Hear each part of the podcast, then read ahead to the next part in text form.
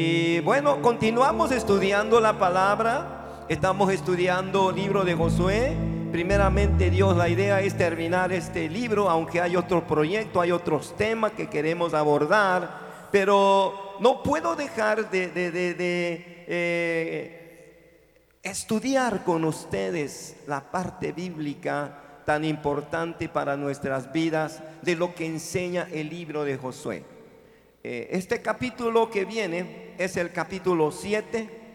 Eh, quisiéramos a veces saltar algunas cosas que no nos gustan, eh, omitir ciertos pasajes porque los encontramos pesados, porque un poco difícil de digerir, pero es la palabra de Dios y ella misma declara que fue escrita para nuestra amonestación, fue escrita para empoderarnos, para fortalecer nuestra vida, nuestra fe, toda la palabra de Dios es divinamente inspirada por el Espíritu Santo de Dios. Así que vamos a comer de ella y con mucho respeto, con mucha atención, vamos a recibir esta palabra. Josué capítulo 7, versículos del 1 al 12.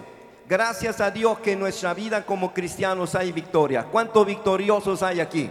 ¿Cuántos vencedores? La palabra de Dios dice que en Cristo somos más que vencedores. Hemos vencido al pecado porque el Señor venció por nosotros. Por Él somos vencedores. Hemos vencido tantas circunstancias y aquí estamos dispuestos para, para recibir la bendita palabra del Señor. Pero a veces Dios permite derrotas y vamos a ver cómo salir de esto, cómo eh, nos enseña la palabra de Dios acerca de esta situación. Josué capítulo 7 del 1 al 12 dice de la siguiente manera. Pueden seguirme ahí, pueblo de Dios, en sus Biblias. Eh, dice la palabra, Josué 7 del 1 al 12.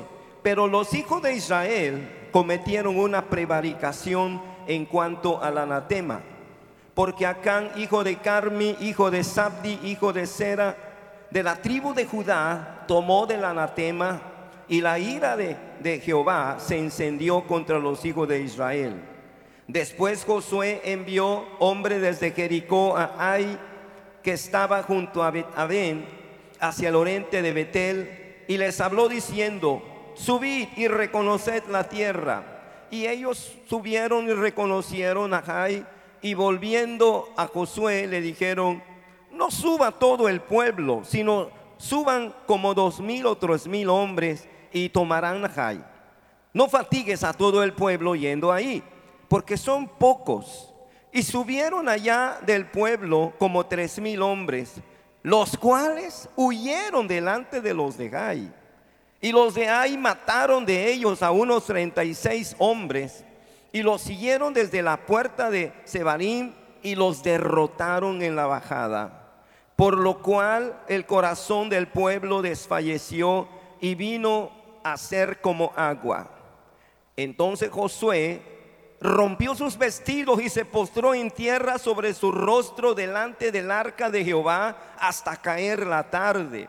Él y los ancianos de Israel y echaron polvo sobre sus cabezas y Josué dijo, ah Señor Jehová, ¿por qué hiciste pasar a este pueblo el Jordán para entregarnos en las manos de los amorreos para que nos destruyan? Ojalá nos hubiéramos quedado al otro lado del Jordán. Ay Señor, ¿qué diré? Ya que Israel ha vuelto la espalda delante de sus enemigos, porque los cananeos y todos los moradores de la tierra oirán y nos rodearán y borrarán nuestro nombre de sobre la tierra. Y entonces, ¿qué harás tú a tu grande nombre? Y Jehová dijo a Josué, levántate, ¿por qué te postras así sobre tu rostro? Israel ha pecado y aún han quebrantado mi pacto que yo les mandé y también han tomado del anatema y hasta han hurtado, han mentido y aún lo han guardado entre sus enseres. Por esto los hijos de Israel no podrán hacer frente a sus enemigos, sino que delante de sus enemigos volverán la espalda por cuanto ha venido a ser anatema. Ni estaré más con vosotros si no destruyereis el anatema de en medio de vosotros. Ay Señor. Padre de gloria, a ti toda alabanza, honra y adoración. Espíritu de Dios, ayúdanos a entender, a recibir tu palabra ¿Qué es lo que tú tienes para nosotros como tu pueblo, como tu iglesia? ¿Qué es lo que tú tienes que decirle a las lindas personas que están con nosotros ahí en los grupos, en las células? Amado Dios, háblanos al corazón y danos de tu ayuda, de tu gracia para poder entender. Ayúdanos, enséñanos. En el nombre poderoso de mi Señor, te lo ruego, te lo pido todo. Aleluya. Gracias a Dios tomen asiento, ocupen su lugar. Bueno, pues eh, el capítulo anterior vimos cómo la gloria, la verdadera gloria de Dios se derrama cuando hay un pueblo unido que le cree a Dios. ¿Cuántos le creen a Dios? Ahí a donde están, ¿cuántos le creen a Dios? Es importante que, lo, que le creas. No solamente cuando estabas en la iglesia, en medio de la alabanza, en medio de la adoración, qué hermoso, levantabas la mano, danzabas por aquí, por allá, una danza hermosa delante del Señor. Pero ahí, ahí a donde tú estás, en tu casa, aunque se asombren, aunque digan qué le pasa a mi abuela, a mi hermano, a mi padre, a mi madre, tú danza en su presencia, dale gloria, dale adoración al Señor. Tú tienes que escuchar con mucha atención la palabra, aunque no estés en las cuatro paredes del templo, Cristo viene. Tú eres la iglesia, pueblo de Dios. No olvide que estamos viviendo un tiempo muy especial de exámenes. Estamos siendo examinados, estamos siendo probados. ¿Quién es fiel? Porque este día, no lo olvide este día no es tuyo ni mío, este día le pertenece al Señor, este día es día de reposo, y descanso para dedicárselo al Señor. Por eso, qué importante ver lo que dice la Escritura cuando Dios en el capítulo anterior le dio la victoria sobre algo que parecía imposible. Nuestro Dios es el Dios de los imposibles. Qué maravilloso tener a Dios de nuestro lado.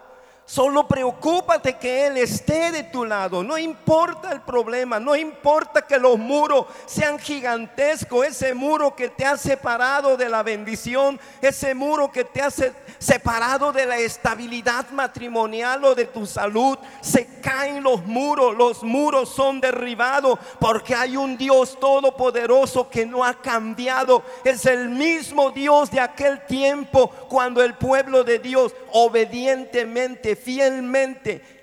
Ah, hermano de mi vida, ahí está el secreto. Cuando uno le cree a Dios, le obedece a Dios. Me encanta la unidad del pueblo. Como todos, todos, todos, todo el pueblo dio vueltas, siete vueltas, siete hermano. O sea, lo perfecto lo, que es completo, lo total. No podemos darle a Dios obras, no podemos darle a Dios lo que nos, nos queda por ahí rezagado. Para Él lo mejor. Y el número 7 es el número perfecto. Así que Dios le dijo a Israel, si quieres darme tus vueltas, dame siete vueltas que son el número perfecto. Y el último vuelta, la última vuelta son siete. Y grita, y gritaron, y los muros cayeron delante de la presencia del Señor. Qué victoria tremenda, qué milagro extraordinario. Oh, hermano, Dios estableció, porque toda bendición, como dijimos, la mayoría de las bendiciones de las promesas de Dios son condicionadas, no lo olvides. Y Dios les dijo, hagamos trato, pueblo de Israel, esta primera ciudad de Jericó es mi primicia. Nunca olviden que lo primero, lo primero es para Dios. Por eso dice, dame de las primicias de tus abundancias, de tus riquezas, y, me canso de que estarán rebosando tus lagares, todo lo que tú tengas para llenar de bendición material, espiritual, se llenarán si tú me crees. Y Jericó era primicia. Era anatema, Jerem, en hebreo, que significa consagrado, dedicado, ya sea para un servicio o para ser destruido. Como una maldición. Y en este caso Jericó era anatema y Dios se lo había dicho a Israel, mira, no me toquen nada, todo. No se los dijo de esa manera, pero ellos saben desde Moisés, desde la palabra de Dios que les ha sido enseñado en el desierto, que lo primero es de Dios. Lo primero, aún los primeros primogénitos de la casa. Dice la palabra que enseñó al pueblo que los primogénitos de, los bueyes, de los asnos, todo me pertenece a mí, lo primero es mío. Digan conmigo, lo primero, lo mejor es para Dios. Aleluya. Entonces no debían de haber tocado eh, para nada nada de lo que había, oro, plata, nada, nada, nada, ni siquiera los animales. Todo era consagrado, sacrificado porque le pertenece a Dios.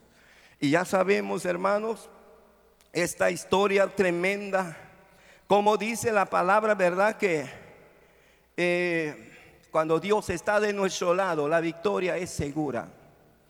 Saldremos siempre adelante, no importa el tamaño del problema de la circunstancia. Pero cuando ya Dios ya no está de nuestro lado, es porque algo está ocurriendo. Es porque hay alguna circunstancia en nuestra vida que ya no están funcionando como Dios quisiera. Y, las circunstancias que nos rodean, los momentos, el ambiente, los detalles que parecen cosas pequeñas, pero de alguna manera Dios muchas veces nos muestra cuidado con eso. Ten cuidado de lo que tú me estás ocultando, porque se trata aquí de un pecado que se ocultó. Pero ¿quién puede ocultar las cosas delante de Dios si su palabra dice que todas las cosas salen a la luz? Y hermano, no quisiéramos hablar de esto porque es eh, lo que, lo que se ve aquí, lo que se enseña aquí está tremendo.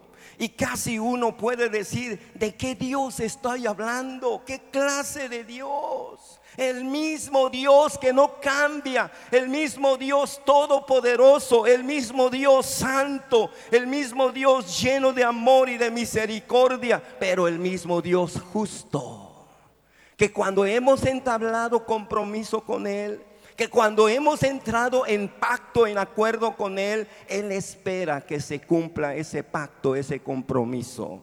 Porque si rompemos las reglas, trae sus consecuencias. Y Dios le había dicho, no me toquen nada de Jericó. Es primicia, es anatema delante de mí. Recuerden que lo primero, las primicias son para mí. Nada toque ni, oro, ni plata, ni animales. Nada absolutamente. Es anatema delante de mí. El pueblo lo sabía.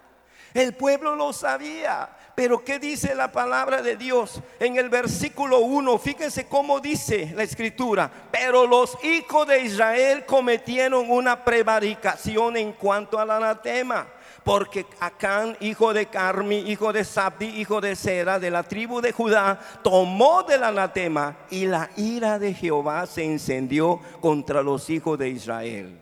Caray, pero que no fue uno. No fue Acán nada más, porque dice la palabra, el pueblo de Israel, todos, todos, todos, de qué manera afectó, de qué manera contaminó, de qué manera Dios se enojó contra el pueblo. Alguien diría, pero fue Acán. Fue este hombre el que rompió el pacto. Si le hicieran una entrevista a Acán antes de que fuera ejecutado, le hubieran dicho, óyeme, ¿tú sabías de esto? ¿O tú no sabías? ¿Sabía de la ley, del pacto, del acuerdo que Dios tuvo con su pueblo? Sí o no. Él diría, sí, sí, yo lo sé.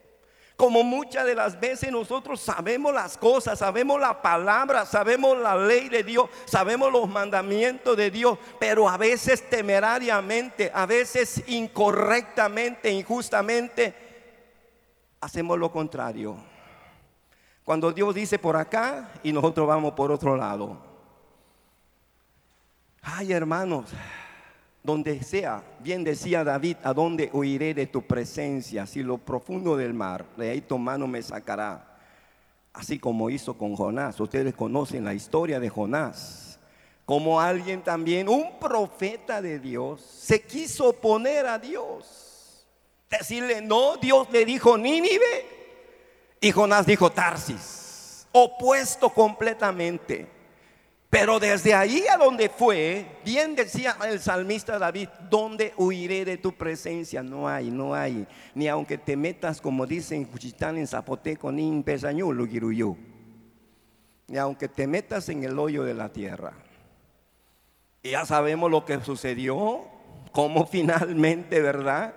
Jonás desde el vientre del pez en el capítulo 2 dice, Padre, ten misericordia de mí. Dice, me acordé de lo que yo le prometí Ay Señor, cuántas cosas le llegamos a prometer a Dios. Y hermanos, dice la palabra que Dios dijo, Acán, el pueblo, de Israel cometió prevaricación, cometió pecado. Porque para esto, ¿qué fue lo que pasó, lo que causó esta pena, este dolor en el pueblo y en el corazón del líder de Josué? Porque fueron por, ay, Jericó era una ciudad cinco veces más grande que, que, hay. Por eso dijeron los hombres que, que, conocían de estrategia, no, no vamos a cansar a todo el pueblo, es un pueblo chico, porque para esto Josué, como buen líder, primero fue averiguar, primero fue a reconocer, nunca des pasos en falso, asegúrate, protégete, cuídate. Antes de que des el paso, mira dónde estás, hacia dónde estás yendo. No te vayas en, el hoyo, como dice Proverbio. Y, Josué mandó a sus espías y reconocieron que ahí era un pueblecito. Entonces determinaron enviar unos dos mil, si acaso tres mil. Y Josué envió tres mil hombres, los cuales en el momento de la batalla, ay Señor, corrieron, huyeron. Murieron como 36 varones de guerra allí. Causó muerte, causó luto. Y el pueblo corrió ese día como nunca habían corrido delante de sus enemigos, avergonzados, humillados. Y, y, como vemos aquí, hermanos, dice, no solamente entre los guerreros, sino en todo el pueblo su corazón se desmayó como agua, estuvieron debilitados. ¿Por qué? Porque corrió la voz como reguero de pólvora. Israel fue derrotado delante de un pueblecito llamado Ay. Ay, ay, ay, ay, ay. Qué tremendo hermano de mi vida. Qué tremendo el pueblo de Dios salió derrotado y, Josué se postró juntamente con los ancianos, como leímos en esta escritura. Josué se postró delante de Dios con los ancianos. Miren nomás qué dolor. Josué sabía lo que aquello estaba significando. ¿Cómo era posible que un pueblecito los hubiera derrotado? Y si esto fue lo que pasó, algo grave, algo grave, decía Josué, algo grave está pasando. ¿Por qué Dios se alejó? ¿Por qué Dios se fue de nosotros? ¿Por qué Dios ya no cumplió su parte aquí? ¿Por qué nos dejó a merced del enemigo? Un enemigo pequeño. Hermano, aunque sea un catarrito, aunque sea un yubandani pequeño por ahí, bien nos puede causar mucho problema cuando Dios no está de nuestro lado. ¡Qué terrible! Ay, Señor, Josué le dijo a Dios, Señor, ¿por qué? ¿Por qué nos abandona? Mejor nos hubiera dejado del otro. Fíjense cómo llega uno a pensar hasta renegar, hasta pues no sé, incluso como diciéndole a Dios, tú tienes la culpa, ¿por qué no pasaste por aquí? Mejor nos hubiéramos quedado del otro lado del Jordán, ¿por qué tenemos que morir aquí? Ahora, ¿qué voy a hacer delante del pueblo que está desmayado, debilitado, con miedo, con un pavor? Porque lo llegan a saber todos los cananeos, se va a correr la voz y nos van a quitar de la faz de la tierra.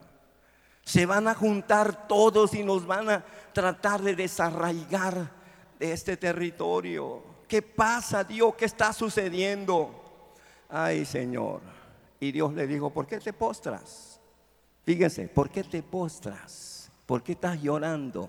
Mejor levántate. Levántate porque hay pecado. Levántate porque tu pueblo es anatema delante de mí. Ay, Señor, qué tremendo hermano de mi vida. A veces por una locura tan pequeña contamina a todos. traen sus consecuencias. Como dijera alguien, ojalá y fuera yo solamente, pero ¿por qué tiene que ser mi familia? ¿Por qué tienen que ser mis hijos? ¿Por qué? Una pequeña locura trae sus consecuencias, hermano de mi vida. Y a lo mejor alguien diga, ay pastor, ¿por qué me estás hablando de eso el día de hoy, en esta mañana? Porque está aquí en la palabra de Dios. Porque la palabra de Dios fue escrita para nuestra amonestación. Porque la palabra de Dios nos advierte de algo que puede pasar. Yo no sé cómo está tu vida, yo no sé cómo está tu corazón. La palabra de Dios nos habla que cuando algo está mal es porque tenemos que buscar la presencia de Dios para corregir aquello que está mal en nuestra vida. Y creo que hoy es un día formidable para que tú y yo nos presentemos delante de Dios y le digamos, Padre, ayúdame, ayúdame a salir adelante, no me dejes, no puedo solo, te entrego mi vida. Fíjense hermano cómo Dios le habló, le reveló a, a este hombre Y Jehová le dijo a Josué, levántate, ¿por qué te postras así sobre tu rostro? Israel ha pecado y aún han quebrantado mi pacto que yo les mandé y también han tomado del anatema y hasta han robado, han mentido y aún lo han guardado entre sus enseres. Algo oculto, ocultó, Acán ocultó el pecado, la maldad de lo que había tomado. Más adelante, ¿qué fue lo que hizo el hombre? Se encontró monedas, mucho dinero, mucho dinero encontró en la batalla. Aparte de que encontró mucho oro ahí en la batalla de Jericó, un lingote de oro puro, oro macizo, un manto babilónico. Y lo fue y lo escondió en, en su tienda de su casa. Ahí lo fue a esconder. ¿Quién sabía de aquello? Algunos que han estudiado la palabra dicen que lo más seguro es que lo sabía su familia, lo supo la mujer, quizás algún hijo. Se cree que este hombre ya tenía hijos grandecitos, no menciona niños aquí, a lo mejor ya son adolescentes, jóvenes, pero ya tienen un buen uso de razón. Su esposa sabía de aquello y él lo guardó, lo, metió ahí en medio de la tienda de su casa yo me imagino cuando él estaba escarbando, porque no era cualquier cosa para meter aquello, ni por más alguien entró a la tienda y lo vio, los hijos lo vieron, la esposa lo vio. Y hermano de mi vida, de alguna forma fueron cómplices de aquello. Y nadie de los israelitas sabía, pero Dios sabe todo, hermano. Dios conoce todo de nuestra vida. Y es ahí donde tenemos que tener mucho cuidado, sobre todo en este tiempo final que estamos viviendo. Es cuando más debemos de levantarnos y, pedirle a Dios, Señor, examina mi corazón y ve si hay en mí maldad, si hay en mí algo que no te cuadre. Ayúdame, levántame. Vean lo que dice la palabra de Dios en el verso, Israel ha pecado, quebrantaron mi pacto, tomaron del anatema han mentido y, no, y, lo guardaron. En el verso 12, fíjense lo que dice el verso 12. Por esto los hijos de Israel no podrán hacer frente a sus enemigos, sino que delante de sus enemigos volverán la espalda, por cuanto han venido a ser anatema. Ni estaré más con vosotros si no destruyereis el anatema de en medio de vosotros. No únicamente huye uno, porque dice la palabra que el pueblo de Israel huían. Cuando huye uno, huye cuando ve peligro, huye cuando tiene miedo, huye cuando está espantado, paniqueado, huye. Y eso fue lo que pasó con el pueblo de Israel. Pero los hijos de Dios no tenemos por qué huir, porque tenemos a Dios de nuestro lado. Pero esto es precisamente el asunto, el tema de, este día. Tenemos que tener mucho cuidado. Dios está con nosotros o no está con nosotros. Si Él no está, hermano de mi vida, no es por Él. No es porque Él nos menosprecie, sino porque hay cosas a veces que no le cuadran, que no le son agradables. Hay algo oculto, algún pecado oculto por allí, por más que esté agazapado, ahí está que Dios lo está mirando. Y la palabra de Dios dice cuando sucede esto, dice, no podrán hacerle frente a sus enemigos. Nadie puede pararse en frente de sus enemigos cuando Dios no está peleando contigo tu batalla. Cuando Dios no está con nosotros, no podemos salir victoriosos. Seremos derrotados. Hermano, amigo, persona, yo no sé si has estado viviendo en derrota. Yo no sé si has estado sufriendo descalabros. Estás huyendo por aquí, por acá. Pero ya es tiempo de que tú hagas la paz con Dios porque tiene que ver con la paz con Dios y la paz con los demás. ¿Qué dice Hebreos 12, 14? Chequen lo que dice Hebreos capítulo 12, versículo 14. Seguid la paz con todos y la santidad, sin la cual nadie verá al Señor. Sigue la paz. Cuando tenemos paz con Dios, estamos en paz con nosotros. Y si estamos en paz con Dios, es porque todo está bien, no hay nada oculto, no hay nada que nos avergüence. Estamos a mano con Dios. Y si estuviera algo, hay otra escritura en, Isaías capítulo 1, verso 18 y 19, Dios dice, ven y estemos a cuentas. Estemos a cuentas. Si tus pecados son como la grana, vendrán a ser como blanca lana. Y más adelante dice, pecaste contra alguien, restituid al agraviado. Oh, hermano, pero este versículo de Hebreos 12, 14 es poderoso. Dice, sigue la paz, síguela, porque muchos no tienen paz y más en este tiempo. Si es por el coronavirus o sin el coronavirus, ya muchos no tienen paz, no tienen reposo, no tienen tranquilidad.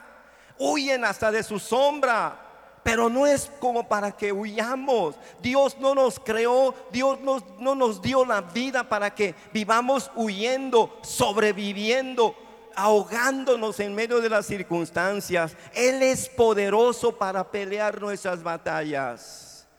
Pero hermano de mi vida, Él no va a estar de acuerdo si estamos haciendo lo incorrecto, si estamos viviendo en pecado si estamos ocultando algo. Aquí Dios dice en su palabra, Israel no podrá hacer frente a sus enemigos. Chequen lo que dice el verso 12, por esto los hijos de Israel no podrán hacer frente a sus enemigos, sino que delante de los enemigos volverán la espalda por cuanto han venido a ser anatema, ni estaré más con vosotros si no, si no destruyeres el anatema que está en medio de vosotros. O sea, si tú no quitas, si tú no destruyes, si tú no sacas de aquello, Dios no puede estar contigo ni con nadie. ¿Qué sigue diciendo la palabra del Señor? Tremendo hermano cuando Dios habla a su pueblo de esta manera. Seguramente que tenemos que prestar oídos. Aquí es en donde la palabra de Dios nos habla, ¿verdad? Cómo Dios resolvió este asunto. Hemos leído cómo Dios le dijo, está aquí en medio de tu pueblo, lo escondieron. Y fue que Dios le dijo, reúneme a toda la tribu delante de mí. En este capítulo, estudienlo. Y reunieron a todas las tribus. Dice, la tribu que yo tome, esa, que se quede, la tribu de Judá. Y de la tribu tomaré familias. Y de la familia que se acerquen, y tomaron la familia de Sera. Y de la familia tomaré una casa de esa familia, un hogar de esa familia. Y de esa familia, de esa casa tomaré un varón. Y de esa manera Dios le reveló el que había cometido tal cosa y era Acán. Ay, hermanos, y, y, y, y, Acán le dijo, sí, lo tomé, fue cuando dijo, yo vi un manto babilónico, yo vi mucho dinero, mucho, y yo vi un lingote de oro, y yo lo codicié, codicié cuando vi aquello. Cuidado con la codicia. Codiciar cosas que no es de nosotros es pecado. Y la palabra de Dios nos dice que él, él, reveló dónde lo tenía y de inmediato fueron por aquellos. Y ya saben lo que sigue, hermano. Y uno dice, ¿por qué le tocó a todos? Porque seguramente sabían, porque ya en el libro de Deuteronomio dice que los hijos no pueden llevar el pecado de los, de los padres. Por eso se cree que si todos fueron ejecutados ese día, porque eran cómplices. Mujer, esposa, no seas cómplice de tus hijos ni de tu esposo. Si tú sabes que hay algo que anda mal, como mujer de Dios, no lo permitas háblale con amor, háblale con seguridad, con autoridad, dile, no puedes hacer eso, mi amor. No, eso no. No lo voy a permitir. Le voy a decir a los, al pastor, a los líderes, pero no te voy a dejar que hagas eso. No lo permita. Seguramente los hijos, alguien de ellos pudo haber corrido sin decir nada y hubiera dicho a Josué, mi general Josué, en mi casa mi papá llevó algo tengo miedo. El, uno, algunos de ellos hubieran revelado algo. Por eso pasó lo que pasó. Hermanos, qué tremendo, qué, qué terrible es esto. Que Dios nos ayude, que Dios tenga misericordia. A lo mejor alguien diga, piense, uy, pues ¿quién podrá pararse delante de Dios? Seguimos parados delante de Dios. ¿Y sabes por qué?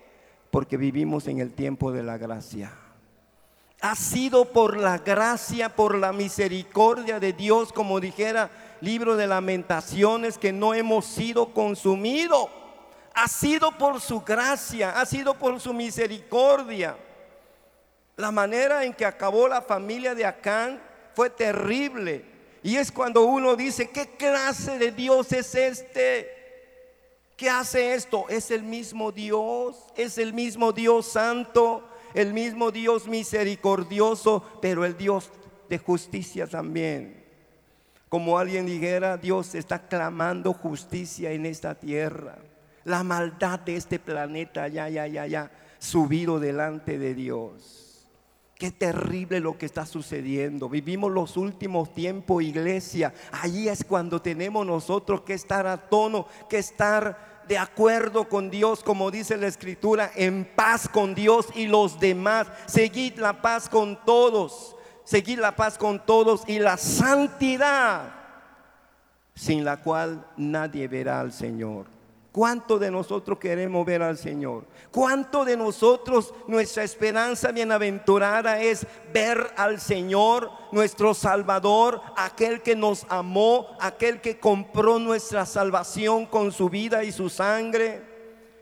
La promesa bienaventurada es verlo, verlo a Él, su rostro amado de aquel que nos amó tanto.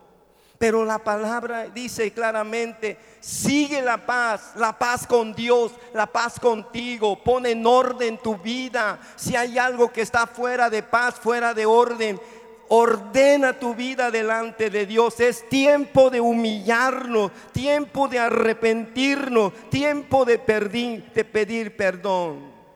Para acá ya no hubo otra oportunidad. Josué le dijo, alaba a Dios, hijo Alábale, ahora alábale. ¿Por qué nos turbas ahora que Él te turbe? Ay Señor, que Dios nos ayude, hermano de mi vida. Seguir la paz con Dios y con todos. ¿Estás en paz con tus padres, hijo? ¿Estás en paz con tus familiares? ¿Estás en paz con medio mundo, mujer? ¿Estás en paz con tus hermanas en la iglesia? Porque qué tristeza. A veces dentro de la misma congregación escuchamos por aquí, por allá que tienen pleito, que no se llevan y que eso es pecado. Eso es pecado. Eso no puede ser. ¿Cómo viviendo en el mismo techo, siendo de la misma iglesia y no se lleven? Eso es hipocresía. Y cuando hay estas situaciones, el enemigo entra por una puerta y causa problemas, serios problemas. Pero Dios es grande en su amor, en su misericordia. Vuelvo a repetirles, vivimos bajo el tiempo de la gracia. Y debido al tiempo de la gracia, Dios ha hecho misericordia con nosotros. Aleluya.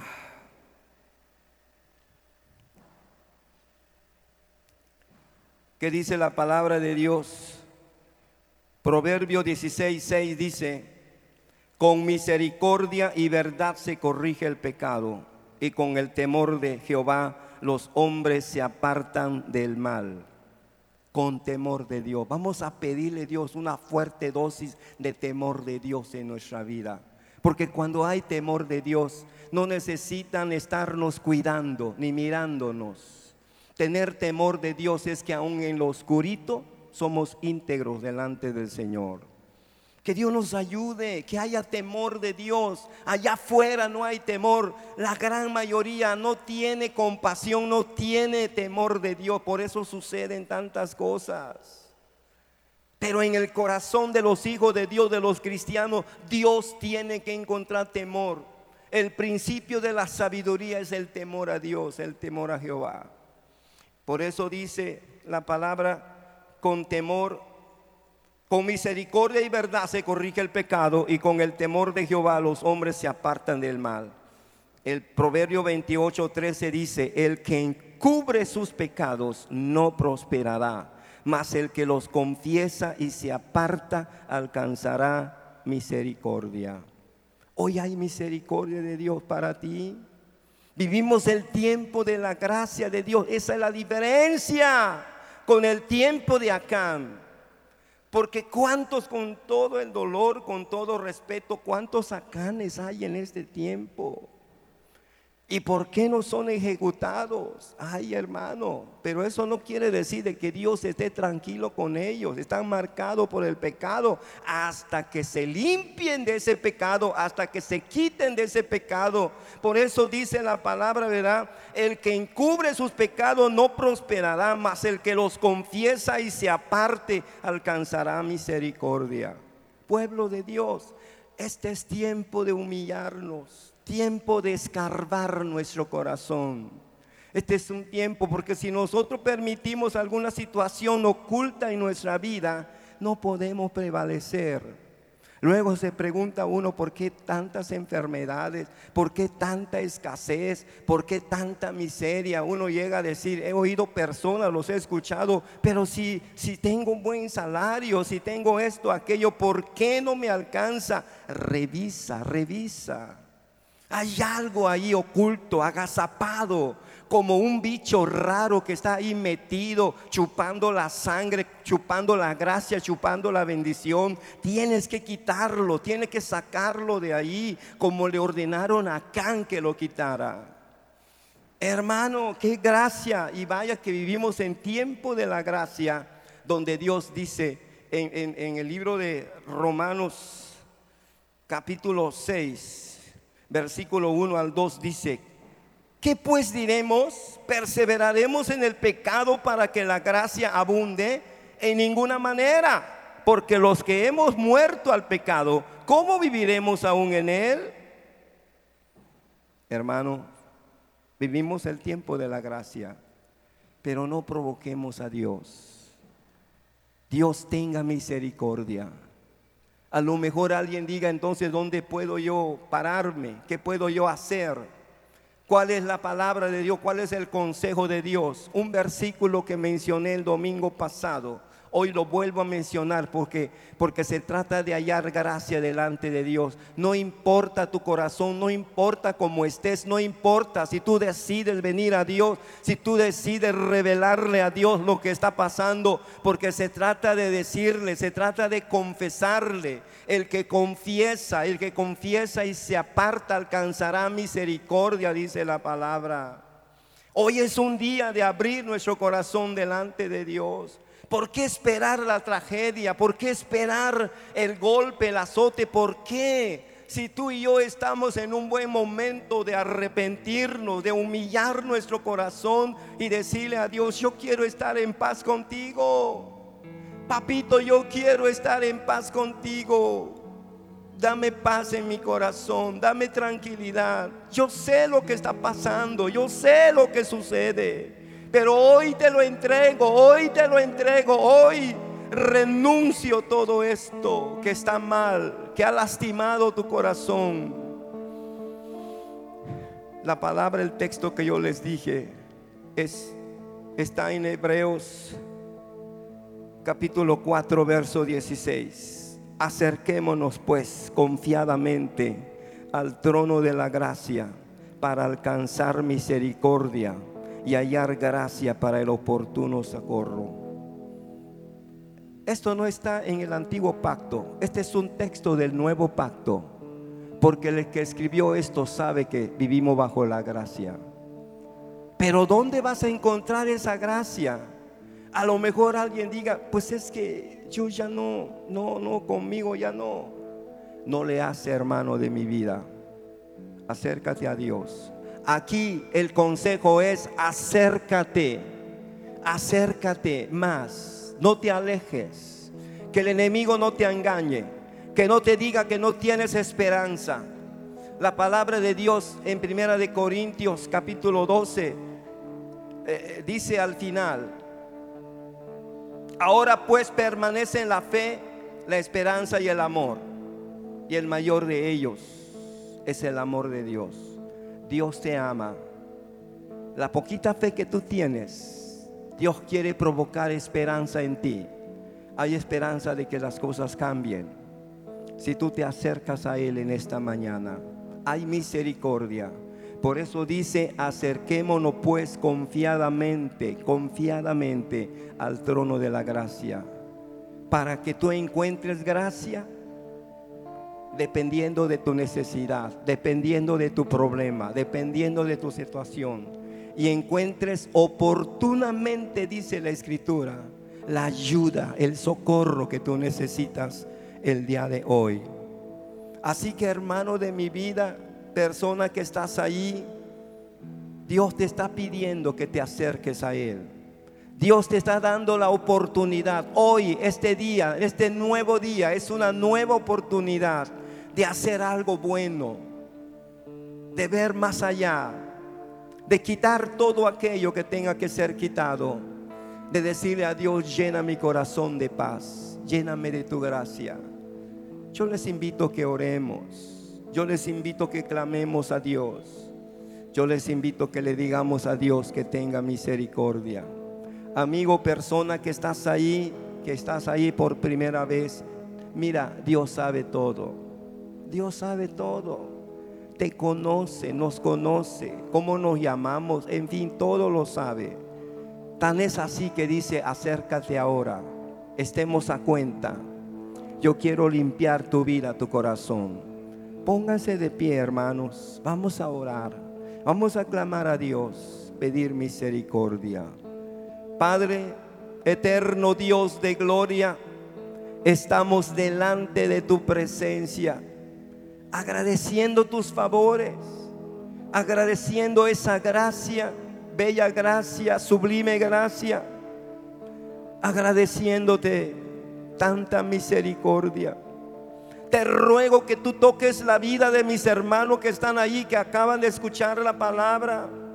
Que tú los ayudes a ser quitado de su vida todo aquello que no te agrade Ayúdalos, bendícelos, fortalecelos, Padre. Llena de paz el corazón de ellos. Quita toda angustia, quita todo temor. Quita todo temor, se ha quitado todo temor. Yo reprendo al temor, al espíritu de miedo, de angustia, de, de, tormento. Lo echo fuera en el nombre de Jesús de Nazaret.